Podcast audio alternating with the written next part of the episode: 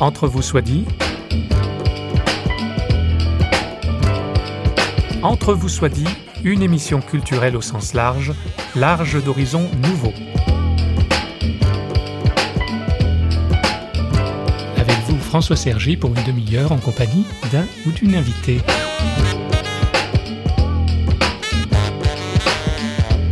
Il n'a pas été évident de trouver sa voie. Il est tout de même né en 1856 dans l'Empire d'Autriche au XIXe siècle et décédé en 1939 à Londres. Merci à France Culture. I started my professional activity as a neurologist trying to bring relief to my neurotic patients. My name is Sigmund Freud. Sigmund Freud, le fondateur de la psychanalyse, avec Marx et l'un des maîtres du soupçon. Soupçon, en l'occurrence, quant à la capacité pour l'être humain d'avoir accès à son identité profonde. L'homme n'est pas transparent à lui-même. Avec sa théorie de l'inconscient, Freud met en cause l'idée classique d'une conscience unifiée, d'un seul bloc pourrait-on dire. Maître du soupçon également avec l'idée de meurtre du père, c'est sur cette nouvelle conception de l'homme que notre modernité s'est construite et le progrès, sur une critique des traditions et des pères fondateurs. Notre monde désenchanté s'est aussi nourri d'une critique de la religion que le médecin viennois a initiée. Freud s'oppose à l'interdit de pensée aliénant qu'il décèle dans les dogmes religieux. Je cite là notre invité, auteur d'un ouvrage au titre provoquant Croire avec Freud Point d'interrogation aux éditions Labor et.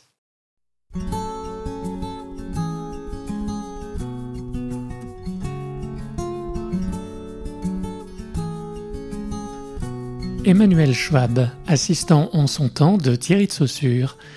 Il est docteur en psychologie et licencié en théologie de l'Université de Lausanne, ce qui explique son intérêt pour le thème de la croyance chez Freud. Et c'est une analyse inédite qui bouscule certains préjugés sur Freud que nous propose Emmanuel Schwab. Ayant eu accès à une partie de sa correspondance, il nous fait découvrir l'homme, Freud, en crise, notamment à la mort de son propre père. Freud a été confronté à la religion, d'où sa théorie et sa critique de la religion. Emmanuel Schwab. Il a effectivement beaucoup réfléchi à cette question-là et il a, il a écrit sur ce sujet. Par contre, qu'à la fin de sa vie, comme s'il avait d'abord besoin de poser les bases de sa théorie à lui pour se confronter à cette grande question, avec un point de vue fondamentalement critique à l'égard de la religion, tout en étant conscient de sa puissance. Et sa critique, il me semble qu'on peut la ramener à deux éléments qu'on n'a pas toujours repérés. Comme Marx, en fait, il a été très influencé par un philosophe allemand important qui s'appelle Feuerbach. Feuerbach a eu l'idée d'un renversement. C'est le fondateur de l'athéisme moderne. Il a dit c'est pas Dieu qui a créé l'homme, mais c'est l'homme qui a créé Dieu. Freud est en fait très dépendant de Feuerbach. Il était très saisi adolescent par cette lecture qui se permettait de renverser les, les anciennes autorités. Ça, c'est la première chose. Et puis, il y a une deuxième chose, peut-être plus importante, c'est qu'il a, donc, il est issu d'une famille juive, plutôt pauvre à l'origine. Et son père lui racontait comment, en tant que juif, il avait été humilié par des chrétiens. Et je pense là, il a un motif important chez le jeune Freud de, en quelque sorte, euh, restaurer la figure paternelle face à ces puissances qui ont été vécues dans leur famille comme humiliantes. Donc derrière la religion, c'est le catholicisme en fait. C'était le catholicisme de l'ancien empire d'Autriche en fait, hein, d'avant 1848. C'est ça, effectivement, je pense, qui est à l'arrière-fond de beaucoup des critiques de, de la religion de Freud.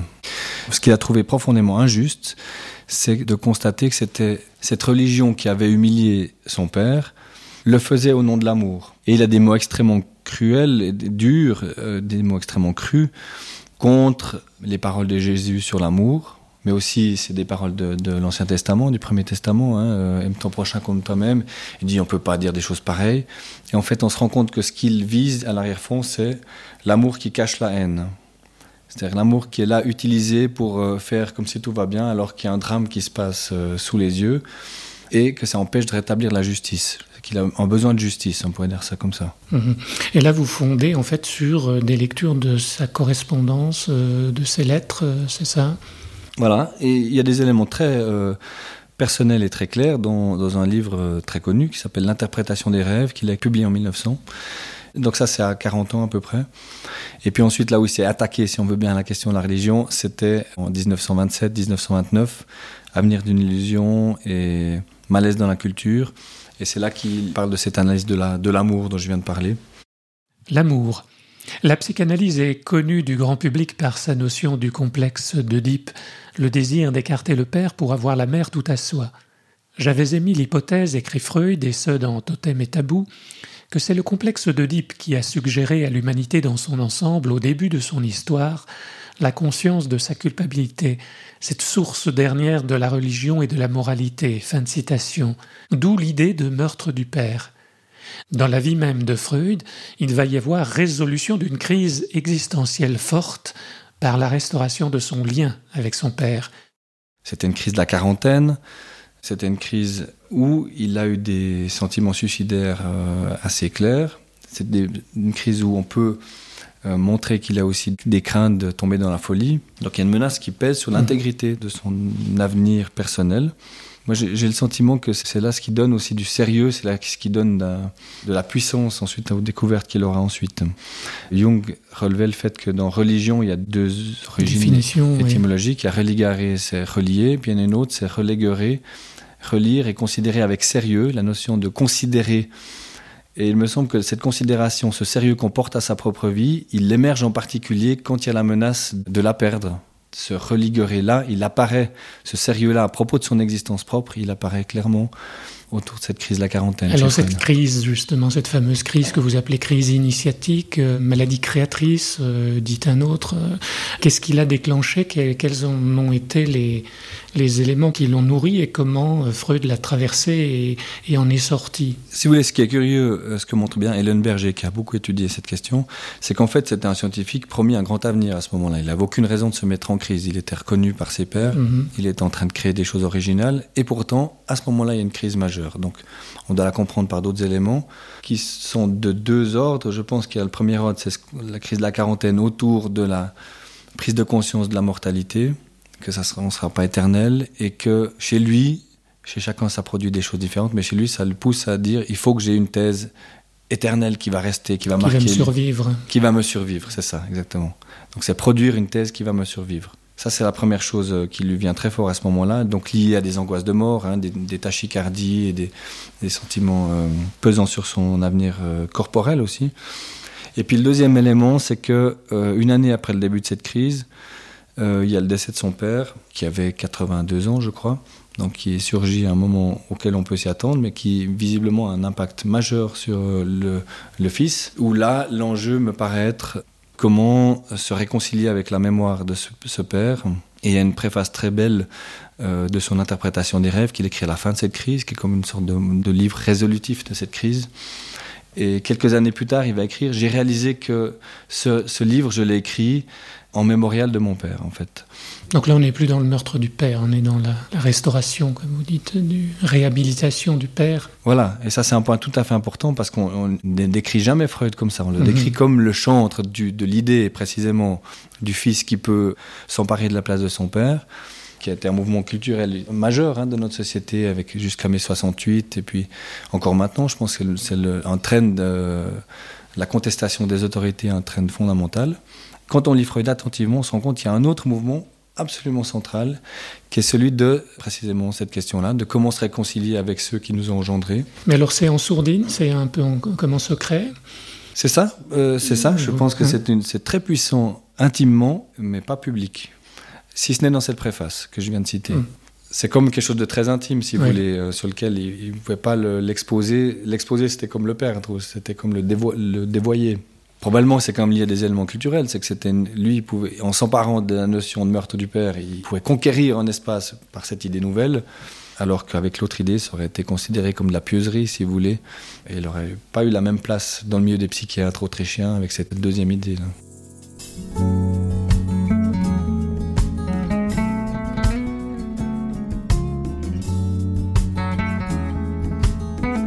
Savez peut-être que sa première théorie consistait à dire toutes les névroses viennent d'un père qui a abusé de ses enfants.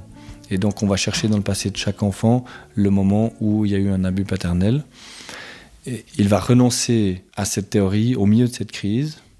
Et on peut montrer que c'est en lien avec ce mouvement de restauration d'une capacité à être en rapport avec cette mémoire de son propre père, en fait. Et ce qu'il faut peut-être ajouter, c'est que, en fait, il a jamais renoncé à la théorie du traumatisme. Ça, il le dit clairement dans des notes euh, bien, bien ultérieures à ce moment-là. Simplement, il n'en fait plus le centre organisateur de sa théorie, si vous voulez.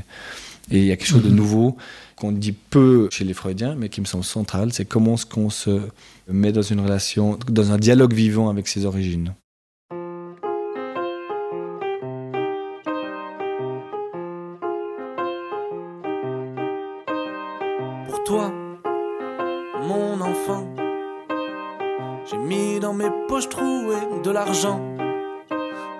Bagages, y a ton espoir. Dans mon sourire, y a ton avenir. Dans mon regard, y a mon pays qui s'est perdu dans ce brouillard. Mais pour toi, mon petit, j'ai gardé les plus grandes histoires de mon pays.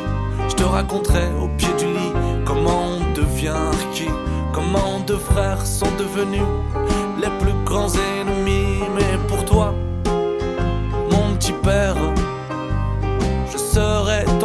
je ferai ta guerre. J'éviterai mille et un conflits. Et je baisserai les yeux, je dirai merci.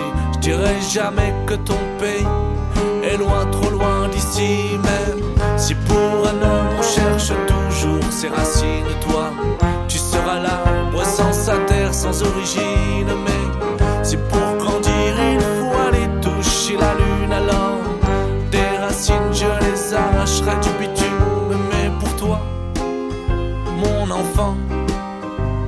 J'ai mis dans mes poches trouées de l'argent.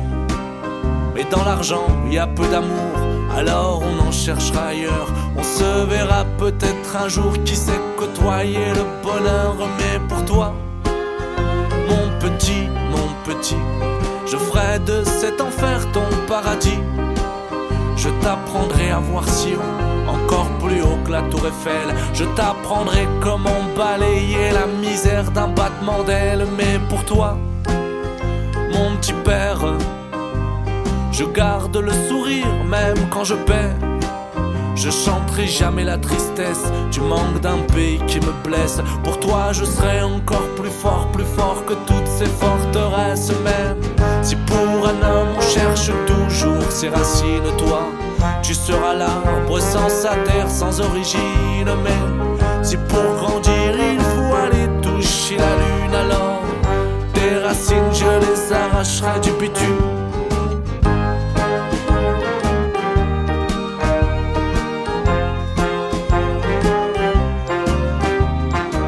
Vous êtes toujours à l'écoute d'une émission de Radio Réveil, entre vous soit dit, une demi-heure déjà bien entamée en compagnie d'Emmanuel Schwab, auteur de Croire avec Freud, point d'interrogation. C'est la reprise d'une thèse de doctorat dont certaines questions ont été mises en chantier dans le cadre de l'Association internationale d'études médico-psychologiques et religieuses, association initiée par le psychanalyste protestant genevois Thierry de Saussure. Avec Emmanuel Schwab, nous nous interrogeons sur le croire chez Freud au travers de l'analyse de son itinéraire biographique et de sa trajectoire spirituelle. Le fondateur de la psychanalyse n'est pas le scientifique froid et rationaliste que l'on croit. Il a vécu, lui aussi, comme tout un chacun, sa crise de la quarantaine. Notre invité nous donne les clés explicatives de sa sortie de crise. il, y en a, deux. Un, c'est le, euh, on a déjà parlé euh, dans le rapport avec son père, donc je ne vais peut-être pas le redire. Euh, et puis un deuxième, c'est la, euh, la, ressource du rêve, de découvrir que certains de ses rêves lui redonnaient de la confiance, lui donnaient des issues par rapport à des, à des enjeux de vie. Par exemple, il avait un enjeu de vie euh, qui l'inquiétait beaucoup, c'est comment survivre à la disparition possible de son ami Flies. Quand on est très engagé dans une relation, on peut avoir peur de perdre cette relation et de ne pas y survivre. Et puis là, il y a des rêves qui lui donnent des idées, qui lui donnent une sécurité interne qui pourrait survivre à cette séparation. Et puis il y a une autre séquence très jolie, très belle, où il voit son père après sa mort comme une figure rassembleuse euh, et triomphante, où il peut s'appuyer manifestement sur la figure de ce père restauré que lui offre son rêve.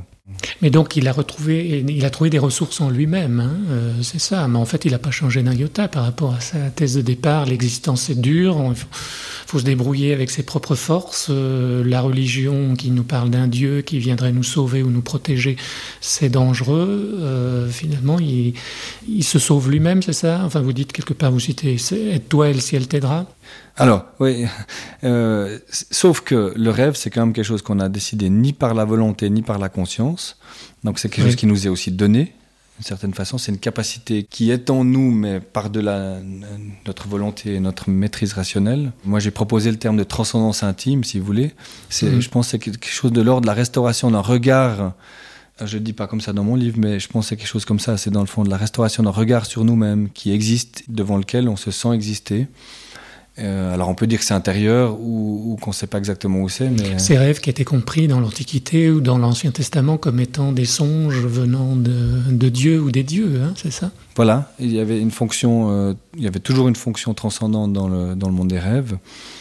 Et chez Freud, il y a une, il y a une volonté d'interpréter rationnellement et scientifiquement le rêve, mais je crois qu'il y a aussi, enfin, et je crois qu'il y a aussi plutôt, il voit dans le rêve une capacité qui nous donne une capacité à survivre. Moi, j'aurais envie aussi de le rattacher, ça vous paraît peut-être un peu réducteur, mais à une propriété de la vie elle-même. Quand on différencie une pierre d'une herbe, l'herbe, quand elle a une atteinte qui lui est portée, elle va rassembler ses forces pour venir soigner cette atteinte, pour sauver le tout, si vous voulez. Mm-hmm. Donc il y a comme une sorte de puissance qui est donnée euh, au brin d'herbe qui vise à se, réorganiser quand il y a une atteinte. Je proposerais de penser que le rêve, c'est un résidu très élaboré de cette, capacité de la vie elle-même. Quand on a une atteinte, quelque chose qui nous blesse, face auquel on pense qu'on ne va pas survivre, il y a une sorte de puissance interne qui vient tenter de retisser quelque chose pour que la vie puisse à nouveau recirculer et aller plus loin.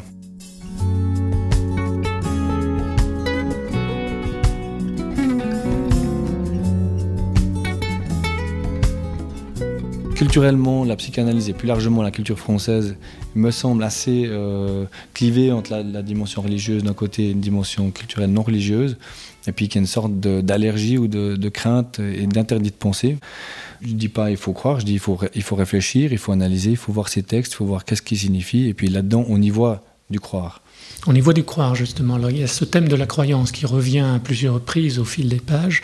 Et Freud distinguait croyance et religion, d'ailleurs. Hein. Euh, comment qualifier cet acte de croyance alors, euh, ce qui est compliqué, j'ai mis croire avec Freud avec point d'interrogation, parce qu'on ne peut pas dire que Freud aurait dit il faut croire parce que ça aurait été pour lui trop associé à la religion traditionnelle, humiliante, euh, comme je l'ai décrit au début. Il s'est revendiqué comme un athée, euh, un incroyant voilà, bout. Hein, qui voulait défendre la dictature de la raison contre son ami le pasteur Priester. Donc c'est pour ça qu'on ne peut pas dire Freud est un croyant, mm. ça serait abusif. Par contre, je pense qu'on peut montrer que la croyance est à l'œuvre dans son œuvre et dans sa vie. Que moi je décrirais, si vous voulez, la croyance, c'est au sens large, hein, c'est cette capacité à surmonter l'épreuve de la, désintégration possible.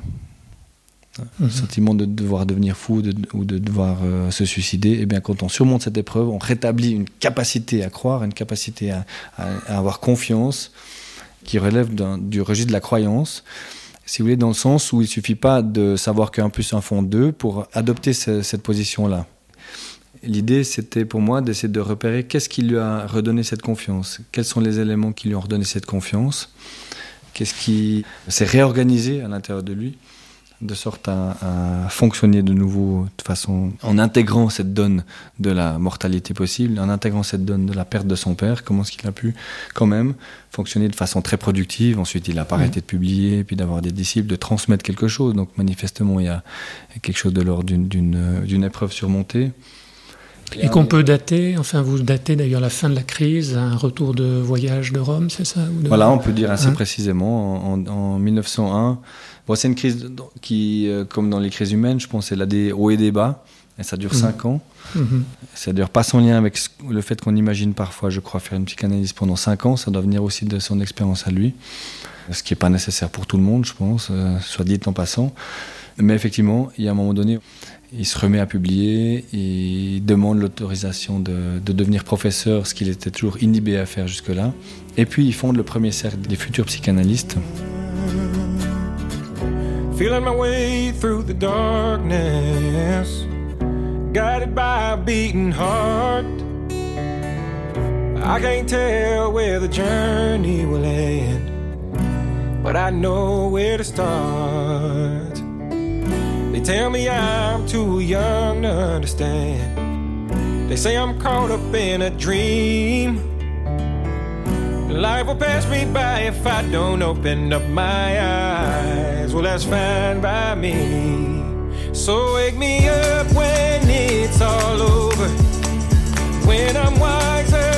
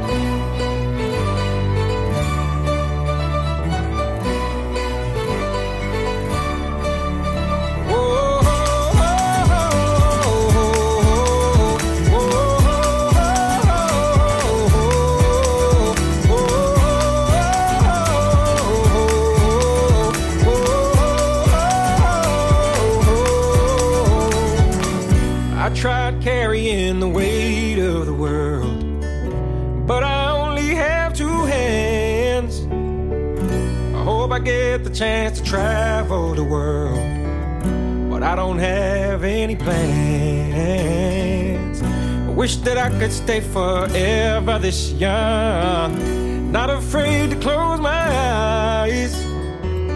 But life's a game made for everyone, and love is the prize. So wake me up when it's all over,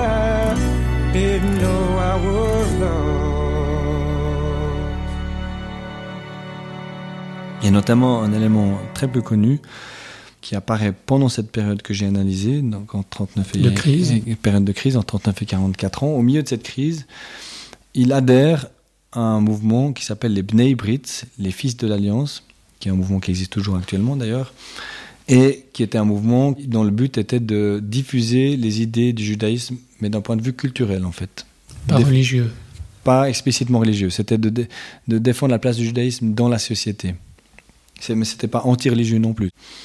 Et il me semble qu'on peut montrer que c'est en rapport avec son conflit intérieur avec son père et qu'en adhérant à ce cercle dans lequel il va faire deux conférences sur les rêves qui seront très applaudies, donc il va recevoir un accueil très chaleureux, et bien qu'il y trouve une façon de se remettre en lien avec euh, ses origines, si on veut bien, d'une façon dynamique et porteuse, où il n'est plus dans un rapport, si vous voulez, à ce qu'il, ce voyait comme la religion infantilisante euh, et étouffante, mhm. mais c'est un, c'est un cercle de, de, frères dans lequel on cherche, on cherche la vérité ensemble. D'ailleurs, on peut montrer que ce cercle est en quelque sorte le prédécesseur de la société de psychanalyse, puisque c'est quand il arrête de, participer régulièrement tous les jeudis au Bnei Brit qu'il fonde son premier cercle de, de, mhm. psychanalyse qui prendra le, relais en quelque sorte de, cette adhésion-là. Donc cet, cet événement, cette adhésion se situe dans la recherche de réhabilitation du père, de se retrouver en lien avec lui. Le sous-titre de votre ouvrage, c'est Quête de l'origine. Euh, cette quête, elle aboutit où, à quoi où? Si vous voulez, moi je crois que ce qui, est, un peu triste dans la culture moderne, c'est de se dire, si on renverse le père, si on, si on fait fi tout d'où on vient, on s'en coupe aussi. Et on, coupe, Mm. on se coupe de nos racines. Et moi, ce que j'essaie de développer, c'est une notion de comment être en lien avec ce d'où nous venons, dont nous ne sommes pas maîtres. Je veux dire, personne d'entre nous n'a décidé de vivre, donc nous sommes tous débiteurs de la vie à nos parents et derrière eux à, no- à notre tradition et derrière elle à la vie et peut-être derrière elle à Dieu. Et comment, dans le fond, faire vivre ce, dialogue vivant avec nos origines. Il y a une jolie métaphore que j'aime bien utiliser, enfin une réalité, mais qu'on peut utiliser comme métaphore du, de l'initiation des Indiens Hopi, qui donc euh, euh, faisaient croire à leurs enfants que les ancêtres étaient présents dans le village à, à l'occasion de certaines fêtes. Euh, comme chez nous, si vous voulez, le Père Noël est présent avec sa grande barbe. Simplement, chez eux, ce qui était différent, c'est qu'à un moment donné, ils les mettaient dans une tente, ils enlevaient les masques, ils leur expliquaient que c'était un trucage. Comme chez nous, à un moment Mhm. donné, on explique aux enfants que le Père Noël n'existe pas. Mais chez eux, il y a un troisième temps. On leur dit, les ancêtres sont quand même présents dans les masques et c'est à vous de les faire vivre. Donc c'est à vous Ah oui. d'incarner pour les plus jeunes euh, ce rapport aux ancêtres. Donc c'est à la fois un trucage et en même temps, il y a quelque chose qui est, qui est présent d'une façon euh, mystique. C'est ce troisième temps qui nous manque. Et c'est, je, je pense que c'est une très belle métaphore de ce troisième temps qui nous manque. Je proposerais l'idée qu'on est bloqué dans le deuxième temps, si vous voulez, qu'on a Mm. démystifié euh, les dieux, qu'on a enlevé les masques, qu'on a montré que c'était un trucage, et on ne sait pas comment montrer qu'est-ce qu'une réalité symbolique, qu'est-ce qu'une réalité euh, d'un dialogue intérieur vivant. On est analphabète sur, sur ce point. Croire avec Freud, c'est le titre de l'ouvrage d'Emmanuel Schwab. Il a pour sous-titre Quête de l'origine et identité. Car tout ne se ramène-t-il pas à ça? Comme le rappelle notre invité, nous sommes débiteurs de la vie. Elle nous a été donnée. Qu'en faire et quel avenir, ou plutôt quel présent lui donner à notre tour? Mal en point, fréquentant le divan ou le fauteuil d'un psychothérapeute ou non, Emmanuel Schwab nous propose de faire le pari de la confiance. Emmanuel Schwab en conclusion. Si, vous voulez, je prétends que c'est une position qui est au-delà de la science. Qu'on ne peut pas dire à nos patients, nous avons lu 25 articles qui disaient que dans les cas de crise d'angoisse comme la vôtre, ça se passe euh, de cette... Bon, ça peut aider. Mais dans le fond, ce que nous devons euh, les aider à supporter, c'est l'incertitude de l'avenir. Et c'est ça la position la plus saine en général. hein. C'est de pouvoir supporter qu'il y a quelque chose sur lequel on n'a pas une maîtrise complète, mais qu'on va trouver les forces au fur et à mesure pour affronter ce qu'on aura affronté. Et pour ça, il faut la confiance. Et pour ça, il faut la confiance. C'est la confiance qui nous permet d'éviter le repli. La menace dans la, la pa- la pathologie, c'est toujours le les mouvements de repli, de, de se couper des autres, de se couper de ses énergies créatrices. Mais la créativité, elle fait extrêmement peur en fait. Et c'est ça qu'on doit pouvoir trouver, la tranquillité pour être en contact avec euh, cette capacité à entrer en contact avec les autres. Confiance est synonyme de, de croire. Tout à fait. Je pense que la foi, euh, la foi, c'est pas que ça. La foi, c'est aussi l'adhésion à, à certaines choses très précises. Donc, quand vous dites si croire, euh, qu'est-ce que vous entendez? Oui, c'est pour dire que dans le- la croyance, il y a une ambiguïté. On peut euh, se mettre à délirer, si vous voulez. On peut se faire un film disant moi, je suis le plus intelligent des psychologues, tout le monde va m'écouter, et puis s'appuyer sur cette Mhm. sur cette idée-là. Donc il y a une menace dans la croyance. C'est quelque chose qui peut nous emporter loin du réel. Mais à la fois, je pense que c'est une dimension fondamentalement humaine que là, pour le coup, les plantes ne l'ont pas, et les animaux ne l'ont pour la plupart pas. Et c'est une ressource dont on aurait tort de se priver, capacité à se projeter, capacité à, adhérer à soi-même en se- en s'en faisant des, représentations. Voilà, c'est pour moi, c'est pas quelque chose qui existait avant la modernité et qui doit plus exister. Au contraire, ça, fait fondamentalement partie de notre héritage humain, et il faut qu'on soit capable de le soigner un peu mieux.